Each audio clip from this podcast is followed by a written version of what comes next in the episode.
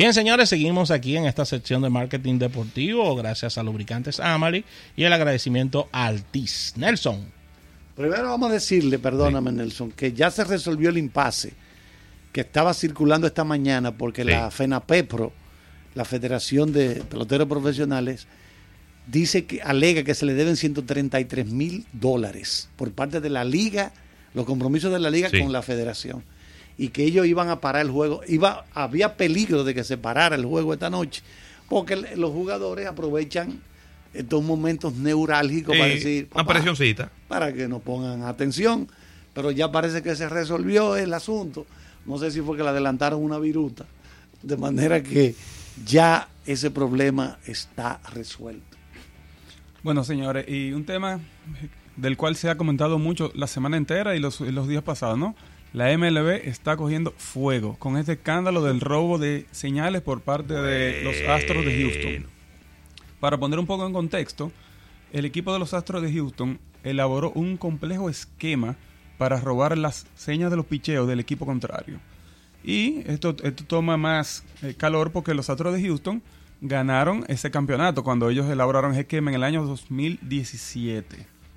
Un antiguo lanzador del equipo, Mike Fires eh, le comentó esto al portal de Athletic, quien fue que publicó la nota. A raíz de eso, la, MLB eh, inició una investigación el pasado mes de noviembre. Y en estos días ya la MLB dio su veredicto. Un cajetazo al juego que impacta eh, fuertemente, ¿no? Un problema serio de relaciones públicas que tiene la Y ojalá eso no tenga unas implicaciones en la comercialización, en los patrocinadores que no quieran verse relacionados. Claro, eso vamos. Sí. Las primeras, la primera sanción anunciada fueron la, el, la suspensión por un año del manager general, Jeff Luno, y del manager del equipo, eh, AJ Hinch, por un año. También multaron al equipo con 5 millones de dólares. Sí, y claro, y perdieron el pick número 1 y número 2 del 2020 y 2021. Pero ese lío se siguió hinchando, eso no se quedó ahí. Eso llegó hasta Boston. al dirigente de Boston, Alex Cora, que en ese momento era coach de banca de, Houston. Y inmediatamente el equipo de Boston hizo lo suyo y lo despidió. Y el problema se siguió complicando y llegó hasta Nueva York donde Carlos Beltrán, que en el 2017 era jugador del equipo de Houston, y se iba a estrenar como manager de, los Mets, publicaron que fue a dirigir el primer juego. Se cayó. Claro, se cayó pero esa, esa bicoca. Publicaron que supuestamente fue de mutuo consentimiento, pero tuvo que renunciar. el único pelotero, el único pelotero que no era coach, ni manager, ni, ni dirigente, ni de la oficina, que fue mencionado en el informe fue Beltrán. El único. A mí me hubiera gustado trabajar como el encargado de darle con un bate a un zafacón que había. ¡Tum! Para indicarle al bateador. A, eso que se refiere Carlos, fue, fue un esquema, un esquema que, que hasta gracioso, como la forma eh, y creativa, la forma que se inventaron. Ellos pusieron unas cámaras en los files para ver las señales del catcher. Cuando veían las señales tenían todo un sistema de monitoreo de, eh, en su equipo entonces, para enviarle la señal al bateador, tenían un tipo con un bate dándole un cambumbazo a un tanque. Entonces, era como un tema de, señales de humo casi. El bateador estaba parado en el home y oía el fundazo y ya sabía lo que venía.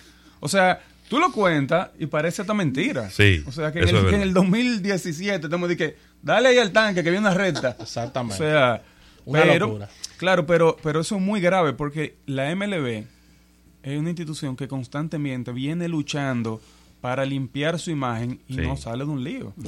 esa, esa, esa, terrible época de los esteroides le costó muchísimo a ellos como marca. Y le llega todo esto en la temporada donde menos cantidad de fanáticos fueron al play. Nada más y nada menos.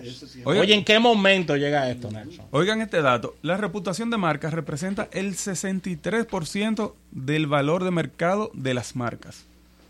Lo que tú decías, esto es un impacto súper negativo para, para el MLB y sin lugar a dudas traerá consecuencias nefastas para el negocio.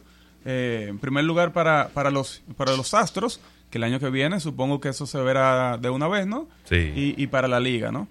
Bueno. Ahora, eso sí. ¿Y ese pitcher qué va a hacer? Fires. Lo van a quemar. Eh, como dice su apellido, le, van a pegar fuego. Dejo la pregunta en el aire para irnos. El juego de esta noche se verá más a nivel de rating que los premios soberanos? Depende de quién dé el vaso. No, no bueno, yo porque los primeros cuatro o cinco innings, yo creo que independientemente de lo que pase en términos de, puntuación, la gente va a estar ahí. Pero yo creo que es un juego que tiene una importancia y tiene una relevancia, porque va a ser el único partido que va a ocurrir en el día de hoy y de ahí depende todo lo que va a ocurrir en la serie final. Así que vamos a agradecer a Claudio, el agradecimiento a Nelson y a Carlos. Entonces no van a vender la boleta electrónica. No, no, no, olvídate de eso, eso es para el año para el año 2024. Así que nos despedimos, agradecer a Lubricantes Amali y agradeciendo a nuestros amigos de Altiz y a la Asociación La Nacional. Así que nos vemos el próximo lunes en otro almuerzo de negocios. 88.